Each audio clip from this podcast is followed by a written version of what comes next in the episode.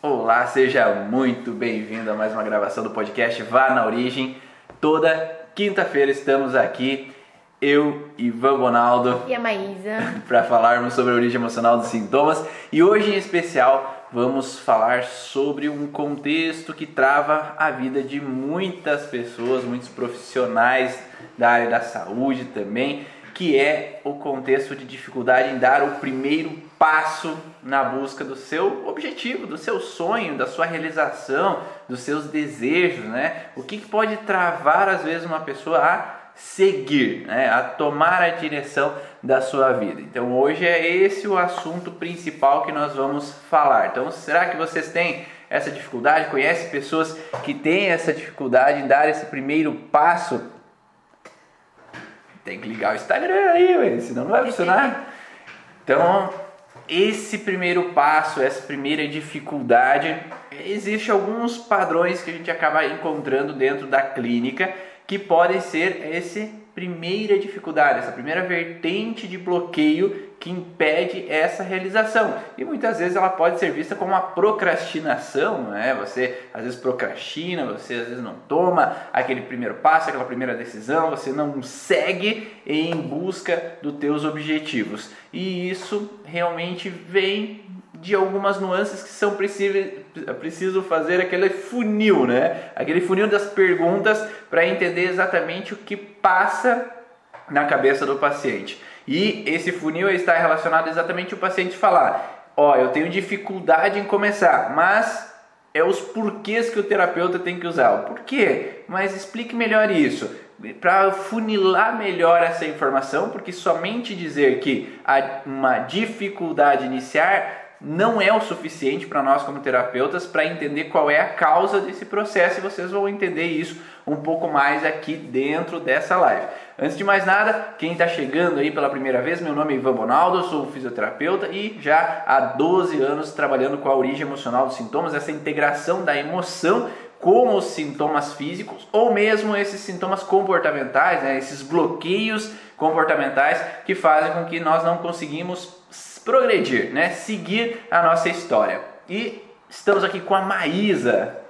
Eu sou fisioterapeuta também e há mais ou menos quatro anos iniciei nas terapias, com a microfisioterapia, a origem, onde eu sou aluna do Ivan e cada vez mais buscando então o porquê das coisas, o porquê do sintoma, o porquê desse incômodo, para que realmente dentro da origem, dentro dessa raiz, o início de tudo seja desvendado, seja tratado, olhado com mais carinho enfim, nossos sintomas têm um alívio, mais qualidade de vida, mais tranquilidade para seguir e saber o que é que está acontecendo comigo, né? Quem aí já teve dificuldade em dar o primeiro passo, às vezes com relação a um projeto, com relação a um objetivo, às vezes eu protelo, às vezes eu tenho uma insegurança, um medo, e é natural né, do ser humano, às vezes ter um pé atrás. Por que, que é natural do ser humano ter um pé atrás? Então imagine assim, lá nos primórdios, ah, os homens da caverna lá estão lá na caverna, estão lá seguros, estão lá protegidos lá dentro dessa caverna e eles precisam ir buscar alimento. Mas o que, que pode ter colocando um pé para fora da caverna? Pode ter outros animais, pode ter a morte ali em frente, pode ter dificuldades ali à frente. Eu posso ir e às vezes me perder, eu posso ir e às vezes não conseguir voltar porque acontece um imprevisto, ou me machuco, ou acontece um problema. Então a cautela, ela sempre foi um processo do inato, né? já é presente. A gente já ensina os pequenos desde que nascem ali, ó, cuidado, cuidado, cuidado, porque a gente já sabe que há perigos à nossa volta. Então essa proteção, às vezes instalada ou passada ali para os descendentes, faz com que mantenha-se a sobrevivência do clã, a sobrevivência da espécie, ou a minha própria sobrevivência, porque se eu colocar os pés para fora ali da seja lá da caverna, seja de casa, algum problema pode acontecer. Esse negócio de dar esse passo fora sempre vai ser inseguro no contexto de não saber o que tem lá fora. E por isso é interessante a gente saber o que realmente é o medo do paciente, o que é que a gente traz de insegurança ao certo e ao fundo da, dessa dúvida, porque realmente pode ter o contexto de qualquer tipo de perigo, pode ser o fato de me perder, pode ser o fato de eu nem saber para que lado eu vou, o fato da morte, dessa insegurança de risco de vida. Então, tudo isso vai representar um conflito ou um contexto específico para aquela pessoa. Até as mesmas, uh, o mesmo medo, algo um pouquinho mais afunilado. O medo da morte, por exemplo, para uma pessoa significa algo e para outra outra coisa que leva à morte, mas tem um contexto diferente, que não necessariamente vai te trazer um caminho igual, mas o final lá tem esse medo aí risco de vida. Então é muito importante a gente olhar para isso, porque ah, ele não consegue começar, ele só procrastina ou ele não tem iniciativa e às vezes não tá aí o problema. O porquê que eu não tenho iniciativa, o porquê que eu não dou esse primeiro passo, ele tem várias perguntinhas ou vários, um caminho um pouquinho mais longo para você saber aonde, da onde mesmo é que vem isso, né?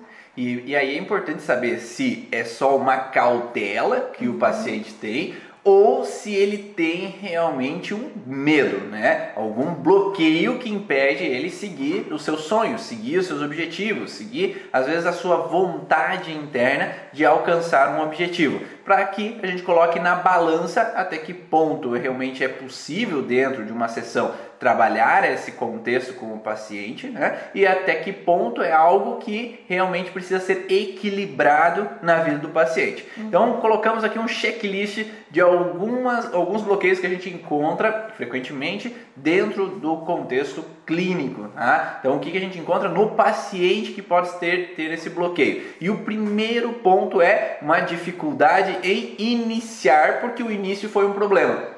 Essa dificuldade em iniciar, porque o início é um problema, é algo que talvez ficou gravado no inconsciente desse paciente, que em uma primeira vez que ele iniciou algo, foi perigoso. A primeira vez que ele iniciou um processo, gerou um risco de alguma certa forma. E aí, a primeiro projeto, o primeiro projeto de vida que uma pessoa vai ter é a gestação. Esse é um primeiro projeto longo de nove meses onde se inicia na concepção. Então, ou seja, se esse primeiro start, esse primeiro momento da concepção, esse primeiro momento dos primeiros um, dois meses de gestação, esse início for turbulento, isso pode trazer ao paciente uma representação que iniciar é um problema seja por uma gestação não concebida, às vezes de forma ah, ideal, não é num bom momento, ou é antes do casamento, ou alguma coisa acontece ali naquele primeiro momento que gera algum transtorno, mesmo com uma insegurança, né, com sangramento, né, Maísa? Tem uhum. alguma situação de dificuldade, tem grandes medos ali, ou uma turbulência externa que faz com que traga uma interpretação que o início foi um problema. E quando o início é um problema, o paciente às vezes pode ter dificuldade em iniciar. Às vezes depois que dão, leva um empurrão assim, vai aquele primeiro ponto, depois segue em frente, vai e vai fácil até o final. Só que esse primeiro passo ele é bloqueado por uma memória inconsciente de um início que foi talvez traumático.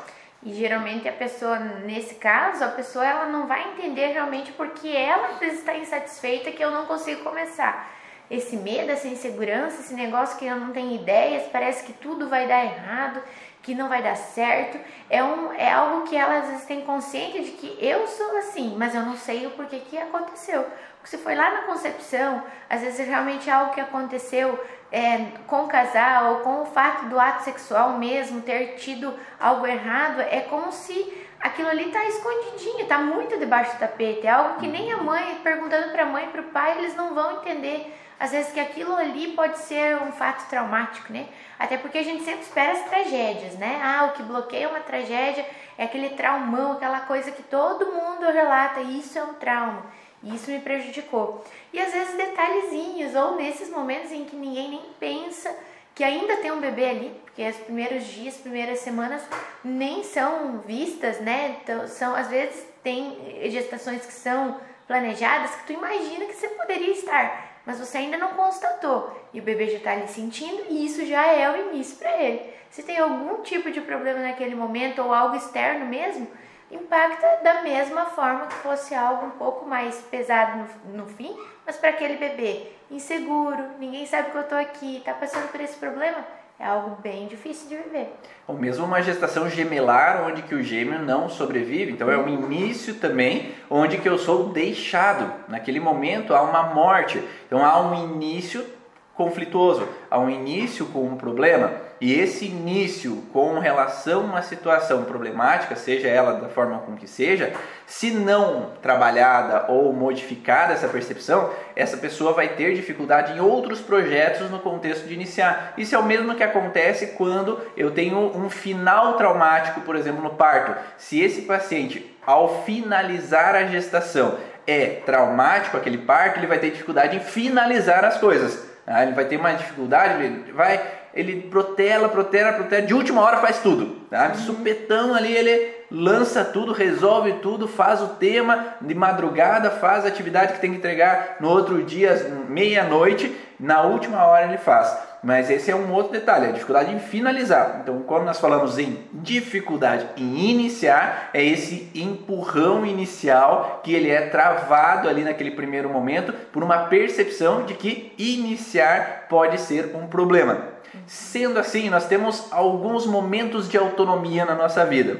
Esses momentos de autonomia, o primeiro momento, às vezes é, é, eu preciso ter a minha mãe, eu preciso ter ali dentro, estar dentro da minha mãe para estar protegido. Então é, eu preciso de ter um suporte nesse momento durante esses nove meses de gestação. Agora, quando eu saio da barriga e vou para o meio aéreo, né, que é quando eu nasço, também é o início de uma certa forma, é o início de um novo ciclo. É um novo momento, é um novo momento ali de vivência. Agora que eu respiro, agora eu tenho uma certa autonomia, porque agora eu não preciso mais da minha mãe para respirar, agora eu respiro sozinho. Eu vou precisar dela para outras coisas, mas eu já tenho um pouco um grau de autonomia. E essa primeira mudança também pode representar um novo começo. E se esse começo inicial foi na incubadora, se esse começo foi ali, às vezes deixado longe da mãe, a mãe não teve leite para dar, não pôde amamentar, teve alguns transtornos ali naquele começo, que a mãe teve uma depressão pós-parto, teve alguma situação, ou o pai trouxe alguns problemas para casa e acabou trazendo um alerta e uma preocupação para essa criança, também pode ter uma representação de que o início pode ser problemático ali nesse sentido, né, de eu perder algo, que eu tô perdendo primeiro um lugar protegido, depois eu posso perder alguma pessoa, posso perder a referência mesmo porque a minha mãe é, vai para casa e eu fico internado, ou o contrário, a mãe fica ali, o bebê precisa sair do hospital. Acontece de perder a mãe, acontece qualquer tipo de coisa naquele momento, é o início da vida de novo, que é como se ficasse printado ali para a pessoa de que Olha, esse início, quando você vai para uma coisa nova, quando você vai ver um ambiente diferente, é complicado. Existem perdas, existem medos, existem situações em que você não sabe como lidar. Então, para, espera, deixa isso passar, vê, deixa alguém te dizer o que, que você tem que fazer, ou fica onde você está, que assim você está seguro. E nem sempre a gente olha isso dessa forma e coloca muitas barreiras de que eu não consigo ou aquela pessoa não faz, e isso vai criando outras travas, outras limitações para que aquela pessoa se sinta de novo parado, estagnado, sem poder se mexer, sem poder andar, sem poder evoluir. Mas a evolução nem sempre é algo tão fácil de lidar, não é tão fácil dar esse primeiro passo por esses percalços que a gente vê.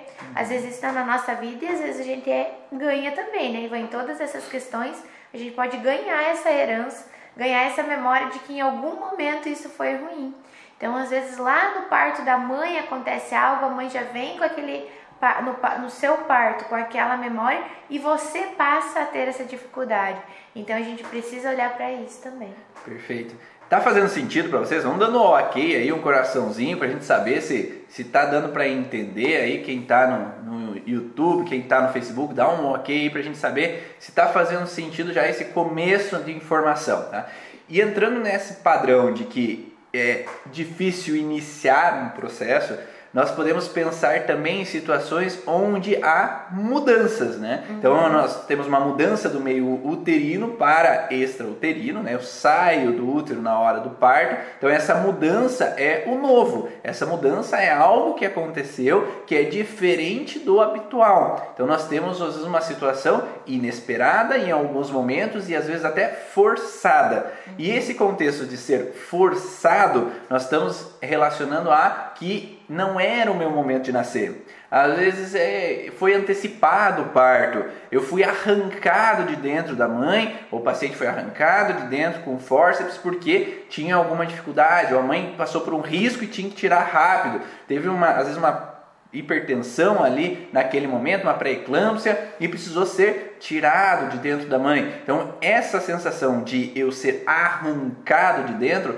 é como se eu fosse empurrado para fora ou arrancado de dentro, né? Então, mesmo contexto, né, nesse sentido. Então, essa representação de ser arrancado para muitas pessoas traz uma referência de que eu não pude resistir. Eu não pude resistir a ser arrancado de dentro. Eu não pude resistir a evitar sair naquele momento que eu não estava preparado, porque o bebê só nasce ou só há as contrações quando o feto está pronto. Então há uma liberação de surfactante pulmonar, ou dizendo que o pulmão da criança já está pronto, e esse surfactante dentro do útero ele é tóxico, ou seja, assim o útero começa a contrair para expulsar aquele feto. E é nesse momento que vai acontecer o parto. Agora, por N possibilidades de problemas, pode ter uma dificuldade em sair, ou pode ter uma dificuldade, pode ter medos que façam com que ocorra antes esse parto. E aí, nesse momento, essa criança é arrancada. Se eu sou arrancado sem poder resistir, eu posso o resto da minha vida resistir sempre a novas mudanças, porque eu entendi no meu inconsciente que foi perigoso não resistir. Eu não pude resistir e eu tive que me submeter e trouxe problemas. E aí criamos aquelas crianças que podem ser um pouco do contra, podem ser um pouco resistentes, ou adultos que possam ser resistentes. E isso pode acontecer tanto no contexto do parto em si, quanto durante a vida. Por exemplo, uma criança lá, meu paciente hoje tem 40 anos de idade, só que lá aos 8 anos de idade ele foi forçado a sair de casa para morar com outras pessoas para estudar. Então ele não pôde resistir sair, ele foi forçado a ir. Ou eu não pude resistir a ir ao convento, eu não pude resistir a ir morar com outras pessoas, eu não pude resistir, minha mãe faleceu e o meu pai me mandou embora de casa. Eu não pude resistir a essa mudança. Então o cérebro entendeu que resistir não resistir foi um problema. Uhum. Então eu vou tentar fazer o oposto para não viver aquele problema novamente. Então eu resisto a tudo para não viver a frustração e aí eu posso frear, frear, frear, frear, frear, frear, frear para evitar ter que começar uma situação nova que pode ser perigosa como anteriormente. E se a gente for pensar que existe um momento perfeito, certinho na gestação, às vezes essas pessoas elas podem entrar num contexto que elas nunca estão prontas também. Então eu resisto até eu ficar pronta. Eu resisto até eu ter essa condição. Eu só vou fazer tal coisa quando outra coisa acontecer ou quando determinada pessoa falar. Então eu sempre preciso de uma aprovação de algo tudo muito perfeito, né, entre aspas, mas eu nunca estou pronto, porque eu preciso num momento perfeito, tudo alinhado. E às vezes esse momento não acontece. Então eu fico ali na, na resistência para realmente ver que tudo isso é muito seguro, para que o momento dessa mudança de ambiente, para essa mudança de hábitos, de comportamento seja totalmente tranquilo, sem nenhum estresse, sem nenhum abalo. Mas se eu vou mudar de um ambiente para o outro, se eu vou mudar de uma área para outra, de um local para outro, de uma casa, uma cidade, uma profissão, tudo isso vai existir algumas adaptações. E essas adaptações podem ser aquelas lembradas das adaptações do nascimento, aquilo que foi difícil, como que eu tive que adaptar a respiração desse bebê que não respirou, como que eu tive que adaptar a condição da mãe para amamentar esse bebê que não estava conseguindo amamentar. Então essas adaptações elas sempre vão lembrar assim situações complicadas. E a mudança é algo que é diferente, né? Se não mudasse, não teria, não teria esse nome. Então a mudança já é algo diferente do que eu vivo.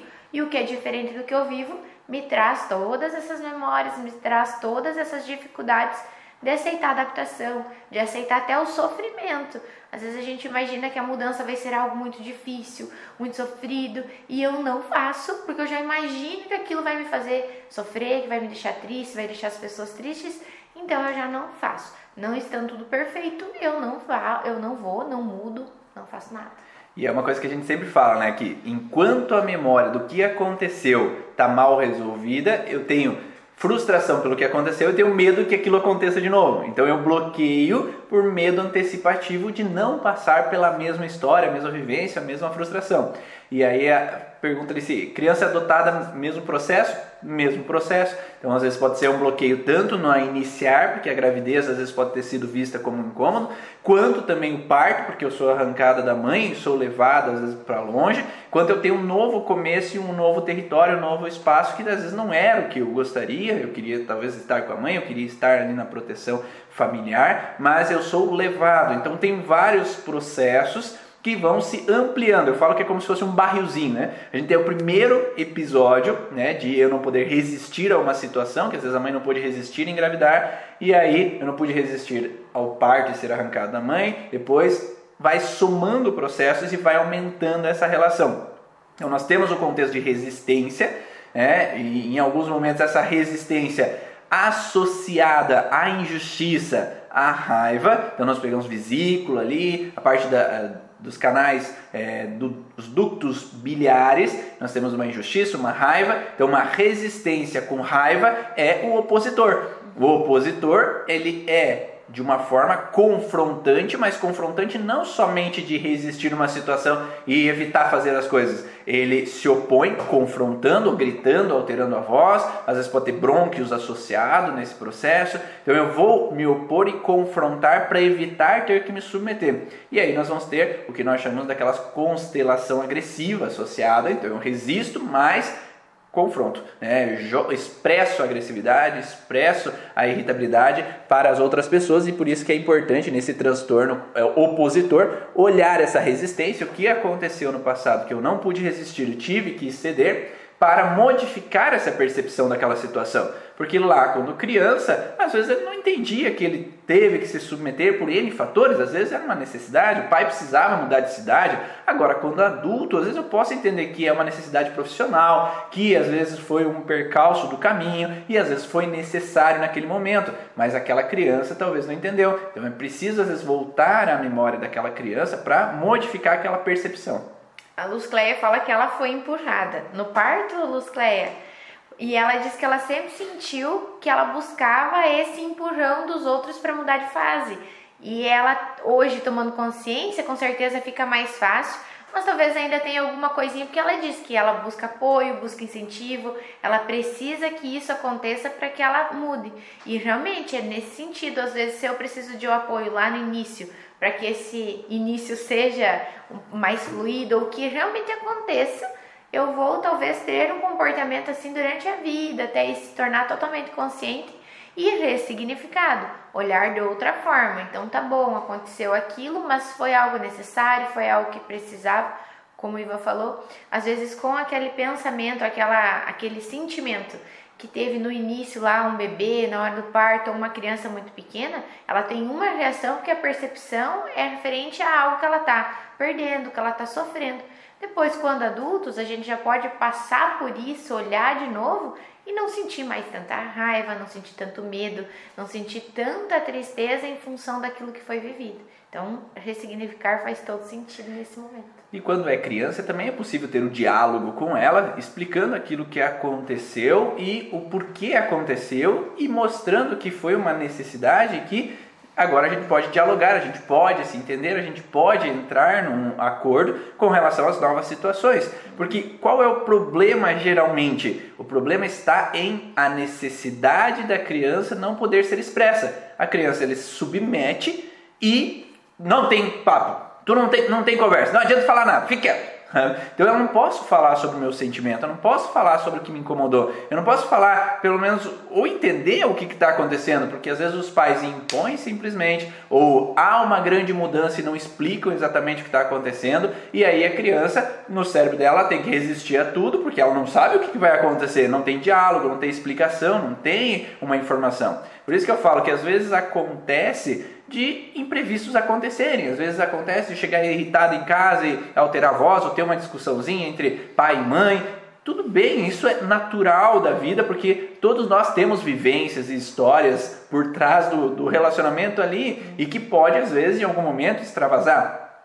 Mas o importante é, depois acalenta aquela criança depois tenha um diálogo, o diálogo que resolve conflitos. Se eu não posso me expressar, a criança não se sente segura para conversar sobre aquilo que aconteceu, expressar suas necessidades, ela vai ficar frustrada, calada e aquilo lá guardado para ela. Quando é possível, então, acolher essa criança, conversar com ela e modificar a percepção dela, explicando o que aconteceu. E não é porque aconteceu que vai acontecer de novo, vamos tentar fazer o máximo para não acontecer. Ou às vezes foi uma necessidade naquele momento mudar de casa, mudar de colégio, isso, aquilo.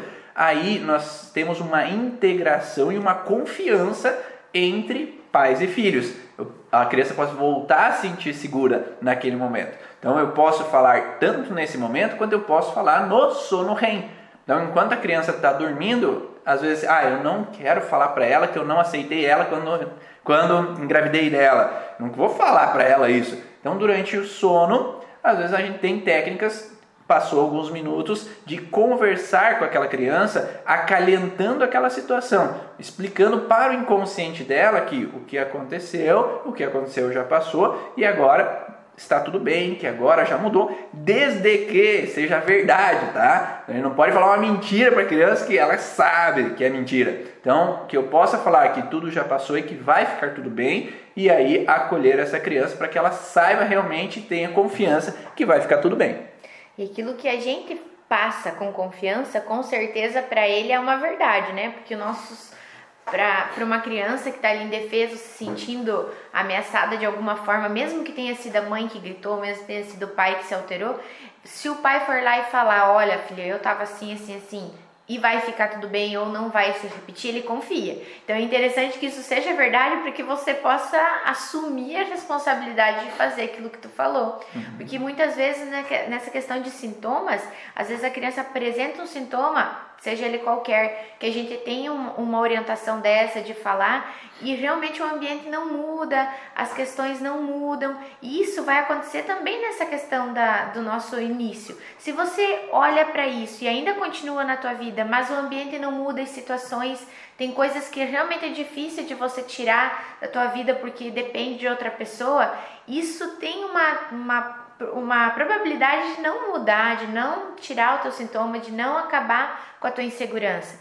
Porque muitas vezes algumas alterações que você precisa fazer é da mesma forma que você falar a verdade ali para aquela criança, é você realmente mudar de comportamento, mudar de atitude a partir do momento que tu tomou consciência.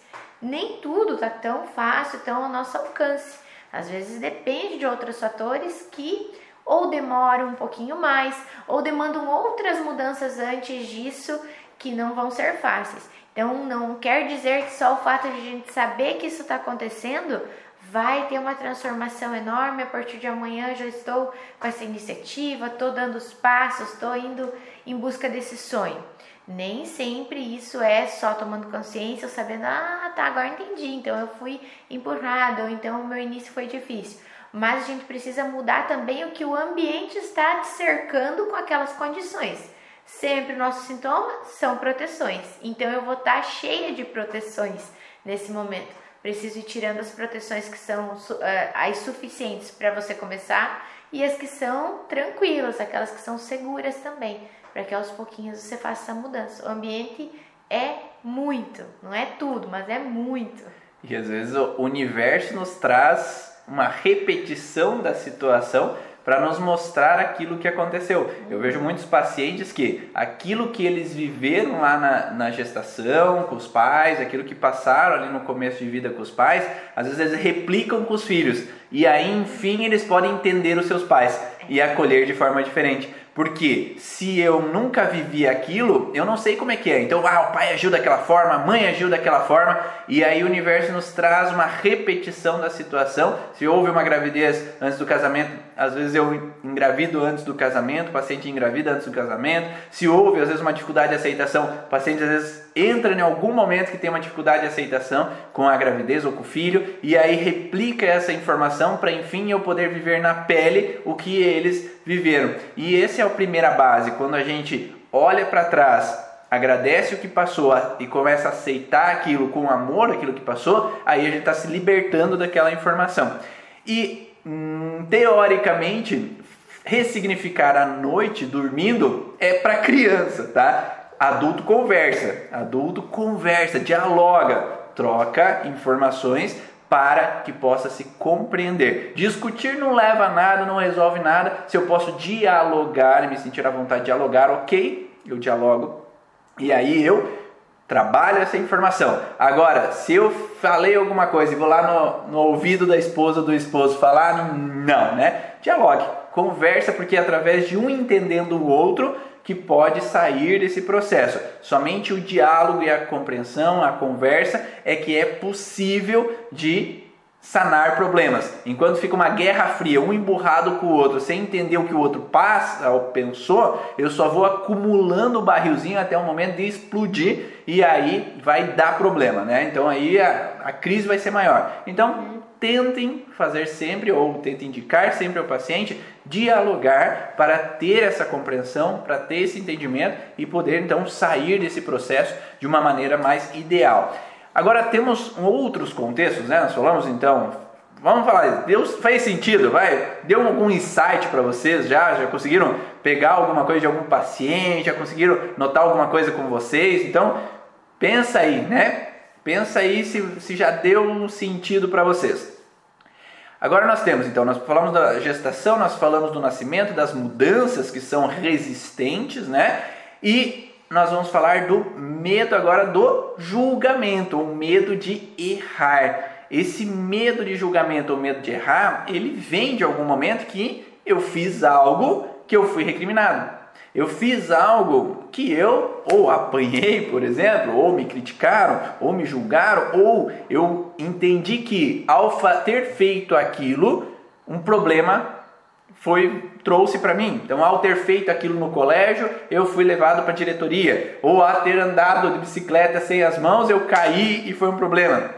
Então, às vezes pode trazer para a pessoa uma preocupação em iniciar ou experimentar coisas novas que eu não sei fazer que eu posso errar. E aí, se eu posso errar, eu posso errar e me machucar, eu posso me ferir e pode acontecer um problema comigo, ou eu posso errar e ser julgado por aquela ação que eu tive. Então, se eu já fui julgado de uma maneira intensa em algum momento, eu vou ter uma tendência a frear, pensar muito bem antes de falar qualquer coisa, pensar muito bem, tomar a primeira decisão para fazer algo, dar o primeiro passo, porque senão eu posso ser julgado novamente.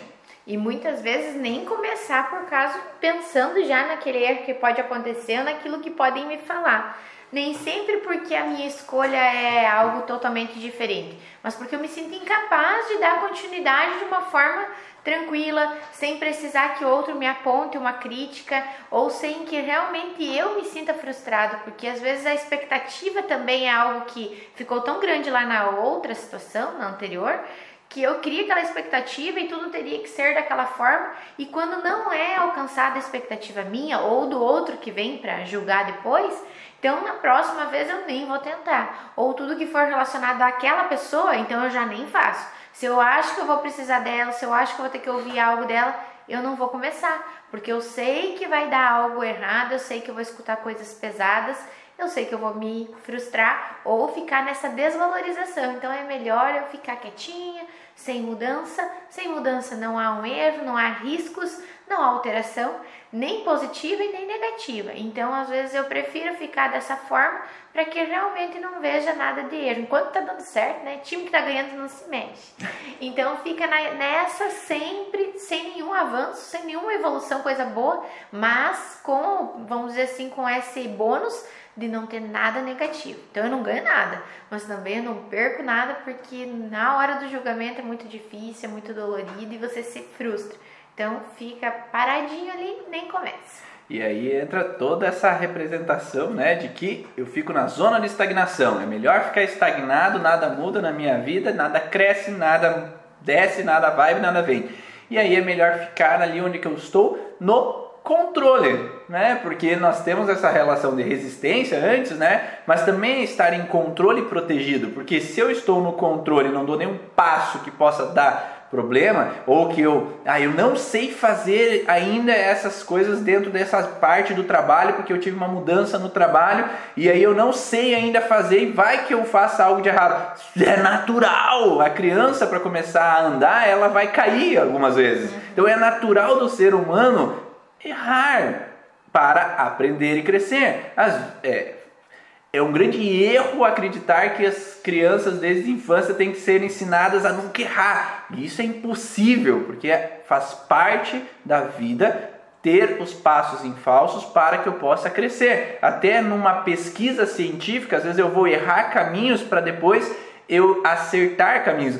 Até grandes descobertas científicas vieram de erros. Uhum. Então é natural ter o processo de errar. Só que às vezes a gente é cobrado tão intensamente na nossa vida, em alguns momentos, que faz com que a gente acredite que errar é, não é normal. Né? Não pode, é impossível você fazer uma coisa dessa, não dá.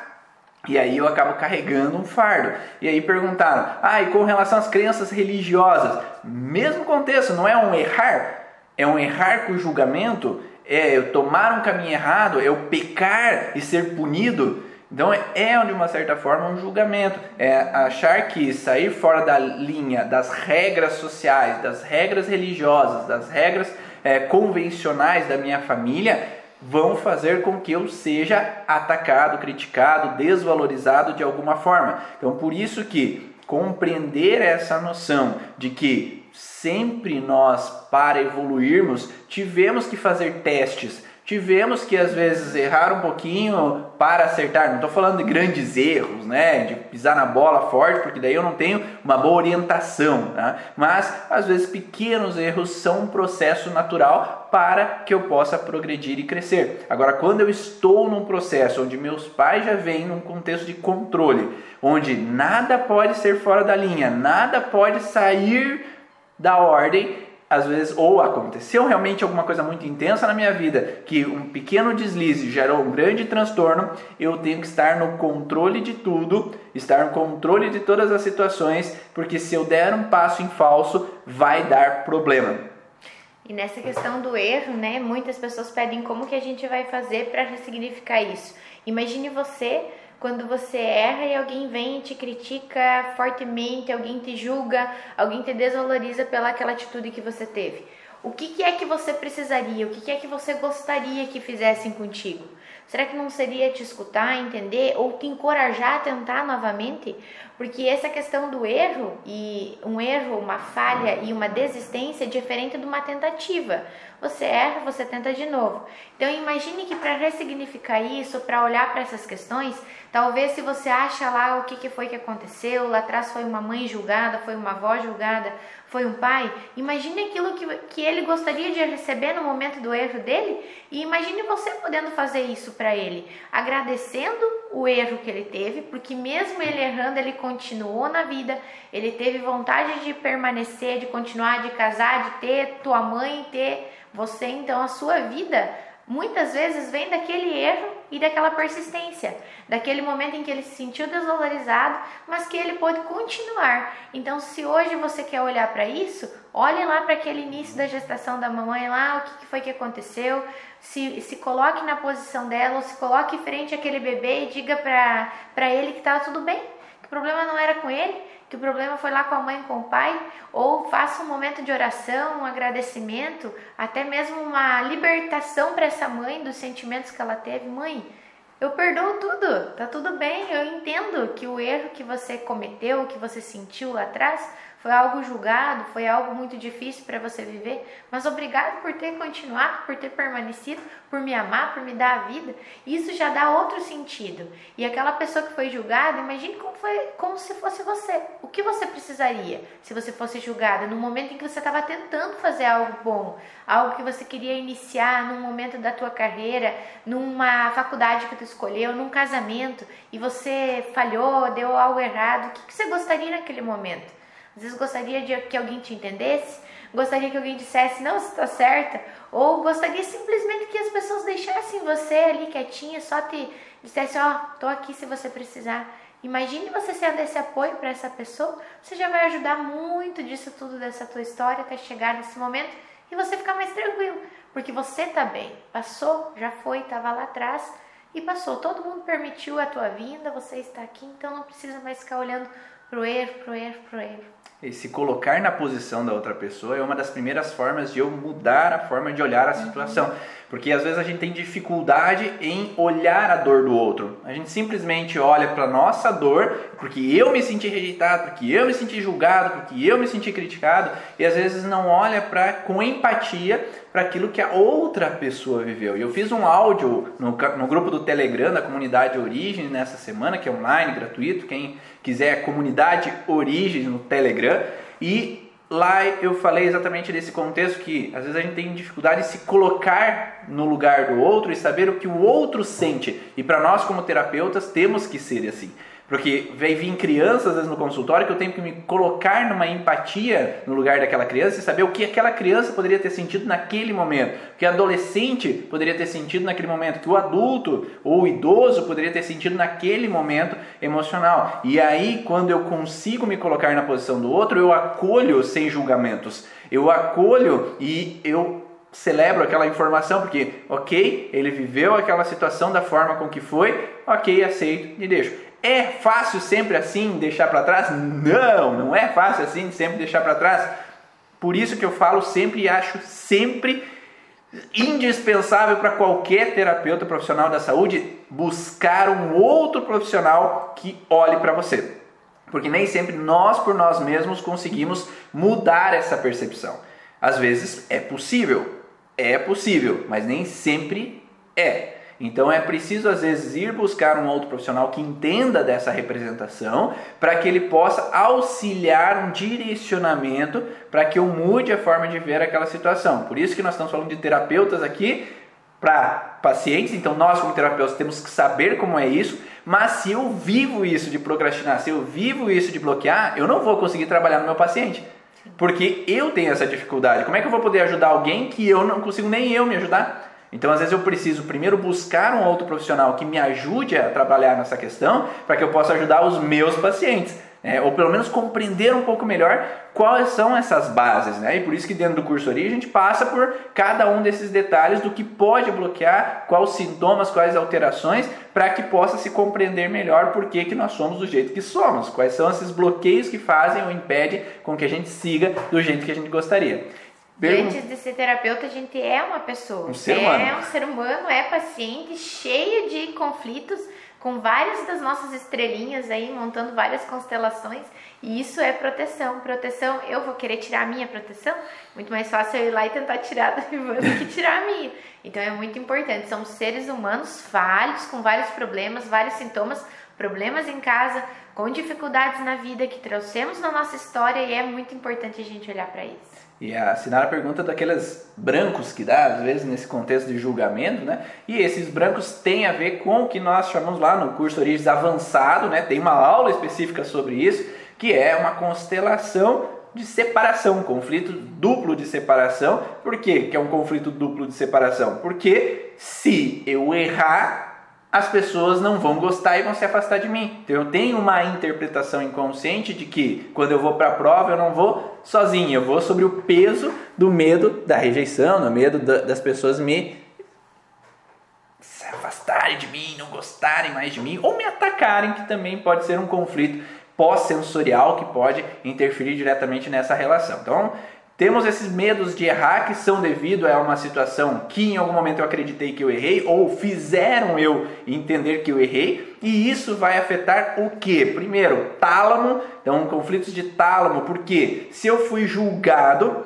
eu tenho às vezes uma sensação de que é melhor eu ficar quieto aqui no meu canto e nunca mais fazer uma ação do que fazer uma ação e ser julgado.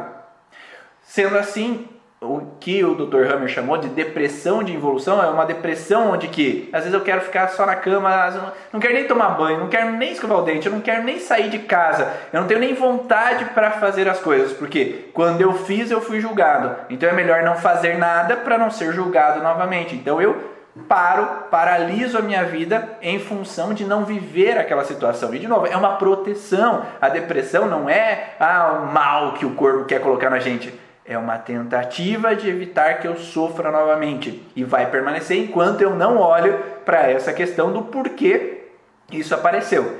E também temos conflitos, por exemplo, de joelho ou de tornozelo, que tem essa relação de erros, né? Eu tomei uma decisão errada, eu tomei um caminho errado. O tornozelo serve para quê? Eu vou para a direita, eu vou para a esquerda. Só que se eu sentir que eu tomei a direção errada, eu vou ter uma fragilidade exatamente no tornozelo por uma escolha errada que eu tomei. Então, pessoas que têm torces recorrentes de tornozelo ou pessoas que têm alterações em suprarrenal. E suprarrenal, cortisol aí, né? Baixa, acordo cansado, ou às vezes eu durante o dia eu tenho sonolência, é porque eu me sinto que eu estou sempre no caminho errado. Então é melhor eu não tomar escolhas do que errar novamente. Então existe um padrão presente ainda nesse paciente de que ele tomou uma escolha errada e ele vai ter uma propensão a evitar tomar novas escolhas a partir de então. Desde por aquela coisa assim, ah, vai começar esse dia de novo, vou ter que começar de novo hoje, vou passar pelo horário de chegar no trabalho, vou ter que passar de novo pelaquela situação. Então eu tento também dar essa procrastinada, essa evitada de começar por causa dessa, desse contexto. Se eu antes eu tomei a escolha errada, hoje eu não quero nem ter que ter a opção de escolher, né? Então eu fico, fico, fico, fico evitando, sem energia, sem vontade de nada. E não vai ser só uma preguiça, mas sim uma proteção de que o corpo te mantenha daquele jeito. Assim você não erra de novo, né? Não é julgado e não é também autocobrado, porque às vezes esses conflitos, às vezes os outros nem precisam saber que tu viveu ou que você passou por aquilo. É aquele erro, aquela sensação de eu sei que eu fiz isso, então eu não posso nem mostrar para os outros, nem dividir com ninguém, então já tô numa tranca ali, não divido com ninguém e fico me autodesvalorizando, me autoflagelando, sentindo que eu estive errado. Também temos isso, tem um motivo para que a pessoa fique sempre se autocobrando, um conflito também que vem que não necessariamente outra pessoa colocou para você que você fez errado, a culpa é sua. E eu coloco, não, a culpa é minha, eu fiz isso, nossa, que coisa, que erro que eu cometi. Então tem a autodesvalorização também. O chicote, né? Um chicote diário que fica em cima da gente. É, então, quando nós falamos desses processos, temos mais um contexto. É, que horas mesmo começa esta live? 7 horas da manhã, sempre terça e quinta, tá? Então é sempre 7 horas da manhã, terça e quinta-feira, semana que vem. Lembrando que tem mergulho na origem, vamos fazer o passo a passo. Todo dia às 19 horas da noite, horário de Brasília, eu vou falar sobre o passo a passo, desde quando começa o trauma até o transgeracional, como você pode olhar para essas questões do paciente e você pode então notar um pouco como é que funciona esse processo da origem emocional dos sintomas, com várias nuances, várias informações interessantes e importantes, tá bom? Então marca na agenda, né? Marca na agenda e se inscreve no www.cursoorigens.com e lá é online, gratuito, então todos os dias 7 horas da noite, 19 horas. E o último processo que nós anotamos aqui com relação à dificuldade em seguir, dificuldade em chegar então a esse processo de sair dessa procrastinação, dar o primeiro passo, é o medo de não ter suporte. O medo de não ter alguém por mim. Porque se eu me separar, eu vou ficar sozinho, não vou ter com quem contar. Se eu sair de casa, eu não vou ter meus pais para me dar suporte.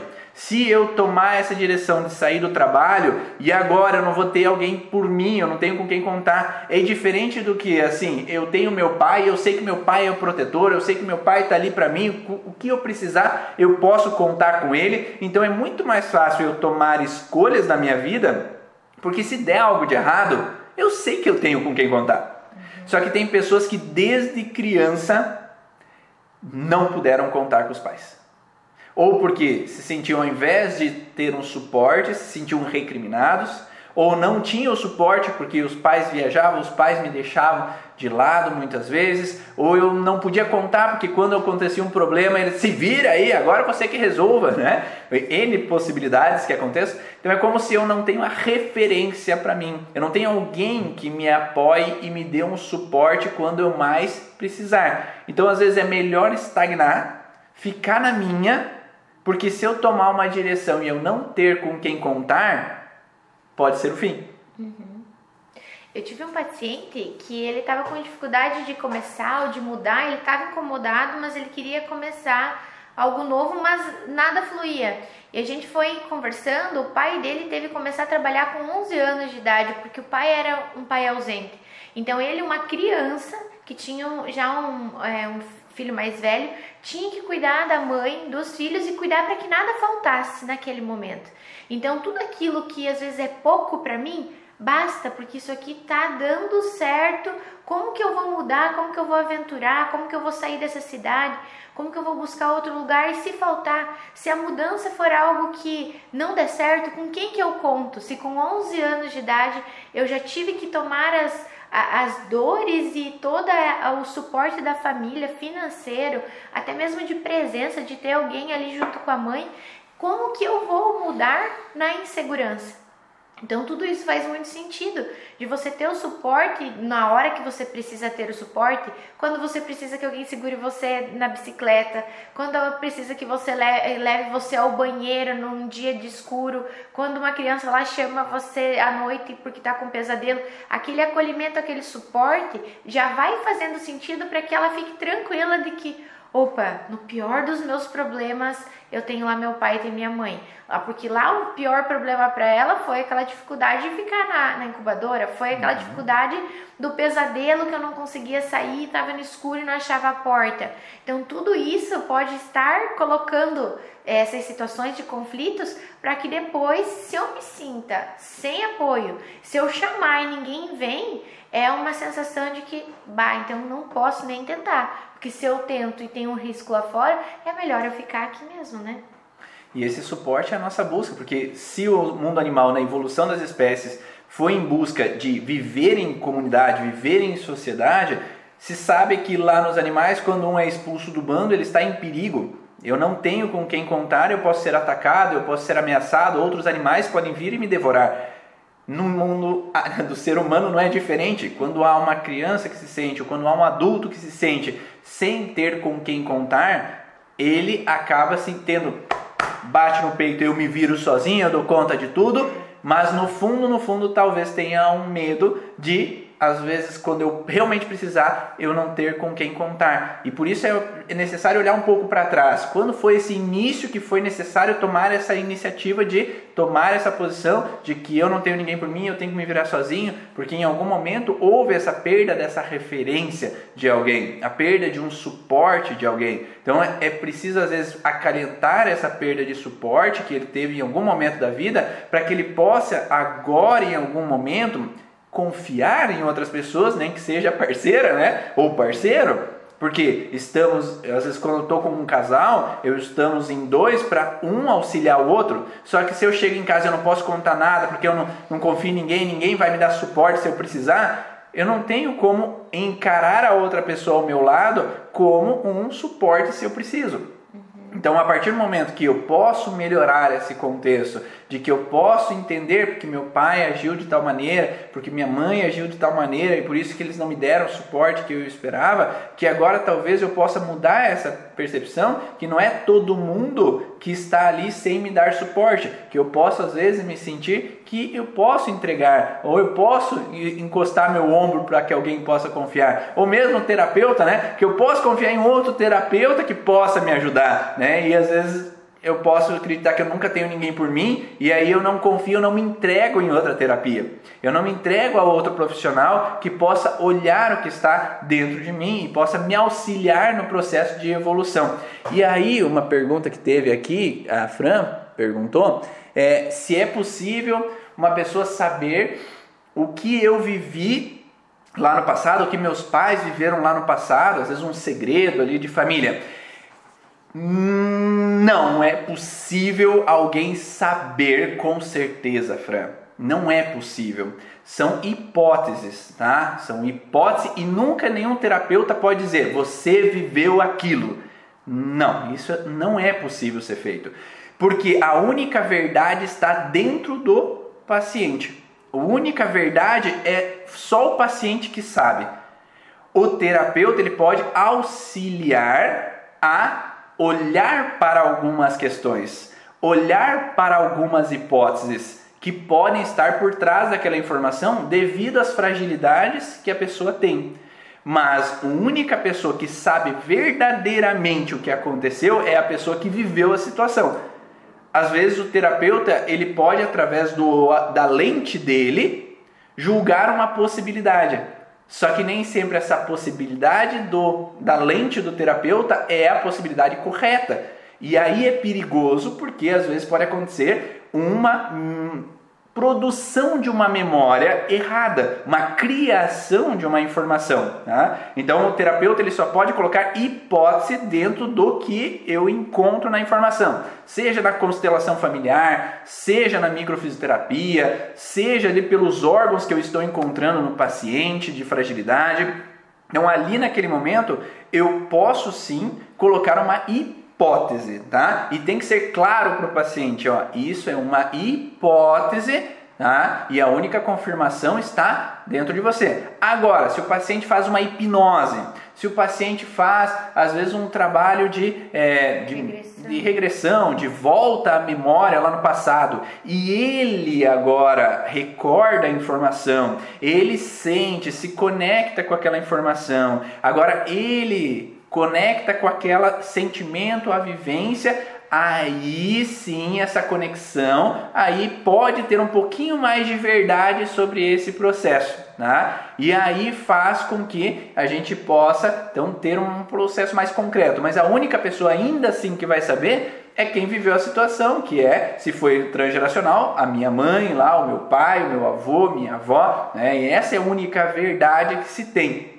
Agora, se nós colocamos aqui para o paciente, você viveu isso e não foi aquilo, aí a gente está às vezes invadindo o sistema do paciente, provocando uma informação que às vezes não é coerente para aquilo que ele está vivendo e às vezes agredindo aquela história. Mas quando o terapeuta, de forma clara, mostra para o paciente, ó, isso é uma hipótese, é, então pode ser que aconteceu isso, talvez a gente possa trabalhar com relação a essa questão para tentar modificar essa percepção, para tentar guiar nesse processo ou dar um estímulo para que o teu corpo possa reequilibrar essa informação ou trabalhar de alguma forma para que você possa voltar a uma memória que talvez possa nos trazer esse contexto. Mas mesmo assim, o que, que eu faço? Né? Se eu acredito em algo que possa ter acontecido com o paciente, eu não vou às vezes falar para ele se é uma coisa muito muito intensa, mas eu vou guiar ele para que ele possa voltar a uma informação sem indução, né? Porque, ó, volte para esse momento ali que a tua mãe viveu uma situação que ela deve ter tido uma, um aborto. Daí eu já estou induzindo uma memória para o paciente e aí o que ele vai ver é através do que eu falei para ele. Né? Então isso não é uma indução para o paciente voltar, mas eu guio o paciente através do sentimento que ele está vivendo hoje, do bloqueio que ele está vivendo hoje, até a, o primórdio desse processo. Para que ele possa às vezes trazer na memória se foi isso mesmo ou se não foi. Às vezes lá no começo eu também tinha, é, eu também já tive situações assim, ó, talvez possa ser uma situação assim. E não era uma situação bem assim, era um pouquinho diferente a situação. Tá? E às vezes aquilo lá mudava já a percepção com relação ao que aconteceu. Tá? Então, por isso que é importante sempre colocar hipótese, por isso que eu falo, coloca para o paciente, Talvez. Será que você não possa ter vivido? Será que alguém da tua família não possa ter vivido alguma situação assim? Faz sentido para você? Está dando para entender? Porque não tem como a gente traduzir uma coisa no paciente se a gente não viveu aquilo, né? A gente vai colocar simplesmente hipóteses perante a situação. Fazer perguntas, né? Porque muitas vezes a tua hipótese ali que você coloca, fazendo aquela pergunta, você já encontrou algo, algum dado ali perante a tua técnica e você tem a hipótese, você faz a pergunta. Às vezes a pessoa já te responde, já fica positivo, ali fica mais fácil de você colocar realmente a tua hipótese ou aquilo que você encarou como importante falar, né? Então, várias perguntas, perguntas. Uhum. E a pergunta certa sempre, como o Ivan fala, né?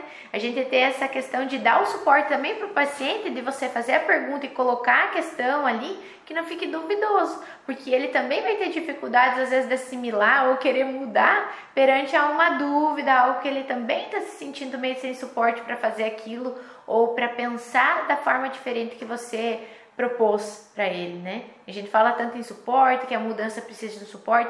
Você tem que estar ali com alguém de confiança, alguém que não fale besteira, uhum. que não invente coisas às vezes, ou que coloque algo muito intenso para aquele paciente que não está preparado para escutar. Então, uhum. as perguntas coerentes, de forma mais tranquila, suposições, propostear o paciente a olhar para isso é a melhor forma. E eu, como a Júlia Espanholi, a Júlia Espanholi falou na aula de ontem, lá do curso Origens Avançado, né? O final, às vezes, é aquele processo assim, faz sentido para você? Tá? Não, não faz sentido para você. Então, pode não ser isso. Vamos olhar para outra coisa. Né? Vamos olhar para outra possibilidade. Por isso que dentro do curso Origem a gente tem várias informações. Às vezes, ah, eu tenho alteração com relação ao rim. Então vamos olhar todas as hipóteses do rim. Porque às vezes aquela informação que eu estou trazendo com relação a uma hipótese do rim é o que um autor X falou. Mas tem um autor Y que falou outra coisa. Uhum. E que pode estar tá relacionado àquela questão. Ou um, autor, um autor C falou outra informação. Então nós temos variáveis, não existe uma verdade absoluta e é só isso que, se o órgão tal está fragilizado, é somente isso. Não, às vezes pode ter variáveis que precisam ser olhadas também e por isso que lá dentro do curso eu coloco essas diferentes variáveis para que você possa então ter tudo isso nas tuas mãos para auxiliar o teu paciente a sair dessa alteração. Espero que vocês tenham gostado dessas informações desse podcast Vá na Origem de hoje, que todos esses detalhezinhos já tenham te ajudado a compreender alguns pacientes, entender como funciona o processo ali, como procrastinar, com a dificuldade em seguir, dar o primeiro passo na vida dele. E claro que nem sempre o primeiro passo ele pode ser dado porque ele pode causar um grande transtorno. Né? A Maísa até trouxe essa informação, né? às vezes pode acontecer de que se eu der o passo vai ter uma separação, se eu der o passo pode acontecer um problema com meus filhos, né? então tem que sempre se ponderar essa informação, né Maísa? Isso, a gente tem que cuidar muito que a gente vai propor também para o paciente, por causa disso, você sabe que vem de uma história, você sabe que você precisa mudar, que você precisa ter uma coragem, sei lá, ah, vai ser bom se você iniciar. Até que ponto? Então, tudo a gente precisa equilibrar, tudo a gente precisa ver o que é a realidade, o que é possível, o que não é. Às vezes não é agora, realmente é daqui a pouco. É um preparo para essa pessoa estar melhor para daí fazer a mudança daqui um pouco, não agora. Então tudo isso vai depender muito da coerência que você tem, do suporte que tu tem do teu conhecimento também para te ajudar a ser mais tranquila, não ser um terapeuta também inseguro que às vezes vai precisar colocar tudo numa sessão só e falar algumas coisas que às vezes não precisa, né? Então, nossa, o nosso sonho de ser terapeuta aí também está muito nas nossas mãos de nos ajudar, de procurar quem pode nos ajudar. Nesse caso, as ferramentas, as terapias, os colegas, certo? Os professores, certo?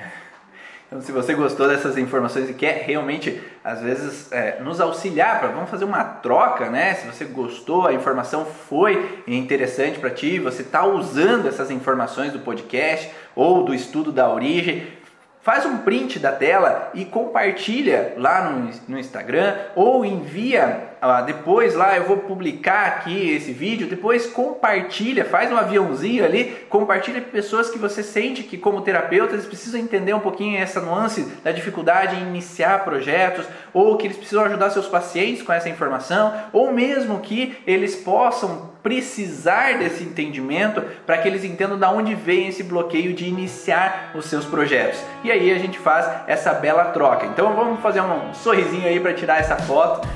Todo mundo sorrindo. Obrigado aí para quem compartilhou. Um grande abraço para vocês e se liga aí, semana que vem, todos os dias, 19 horas da noite, vamos fazer esse encontro para um passo a passo na origem emocional dos sintomas, as diferentes visões que a gente pode ter da origem, para que possa então dentro do teu atendimento auxiliar o seu paciente a ter resultados mais eficientes dentro de poucas sessões, mas já encontrando qual é a causa do problema. Um grande abraço e até a próxima. Tchau.